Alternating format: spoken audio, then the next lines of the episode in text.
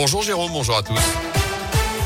Et à la une de l'actu, on est au début d'une nouvelle ère. Les mots ce matin de Jean-François Delfrécy, le président du Conseil scientifique, explique dans Aujourd'hui en France qu'elle sera marquée par une circulation contrôlée du virus du Covid et de temps en temps des pics épidémiques donnant lieu à des restrictions. Nous sommes en train d'en finir avec Omicron, dit-il. Si les bons chiffres se poursuivent, envisager de lever le passe vaccinal dès, printemps, dès le printemps me paraît envisageable. Le ministre de la Santé, Olivier Véran, a justement évoqué ces derniers jours un allègement du pass à la mi-mars si la circulation du virus est très faible. On vient de repasser justement sous la barre des 100 000 cas de Covid en 24 heures en France. On n'avait plus de chiffres aussi bas depuis le 24 décembre. Et chez nous, le taux d'incidence continue de chuter. 1296 cas pour 100 000 habitants dans la Loire, 1619 en Haute-Loire.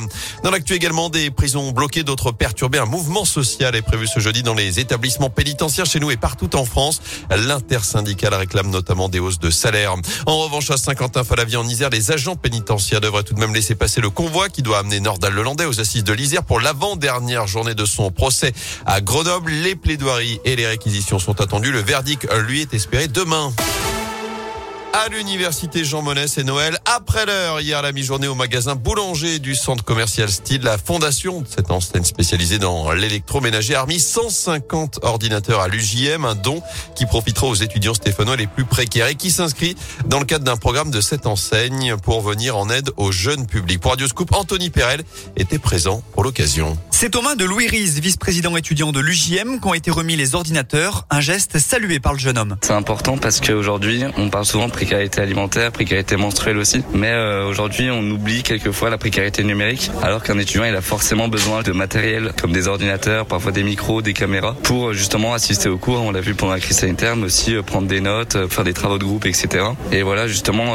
ça sera un grand moyen de lutte contre cette précarité numérique. L'université stéphanoise est en plus particulièrement bien dotée sur les 2000 ordinateurs offerts en France par la Fondation Boulanger. Alexandre Zotilo est le relais de la Fondation dans la région. Il revient sur la jeunesse de l'opération. C'est une collecte solidaire vous êtes client ou pas, vous nous ramenez votre ordinateur et puis nous on se charge finalement de le reconditionner pour qu'il puisse retourner à un usage auprès des étudiants. Et là c'est canon parce que euh, pour euh, Saint-Etienne, eh ben on offre 150 euh, PC parce que pour être étudiant aujourd'hui, si vous n'avez pas d'ordinateur, vous n'avez pas les mêmes chances pour suivre vos études. Des ordinateurs qui seront donnés aux étudiants stéphanois dans les prochaines semaines. Et ceux-ci devront déposer un dossier en fonction de leurs ressources et de leurs besoins. L'université Jean Monnet choisira ensuite, en fonction de ses critères, les 150 jeunes qui pourront profiter de l'opération et recevoir ainsi gratuitement leur Chromebook.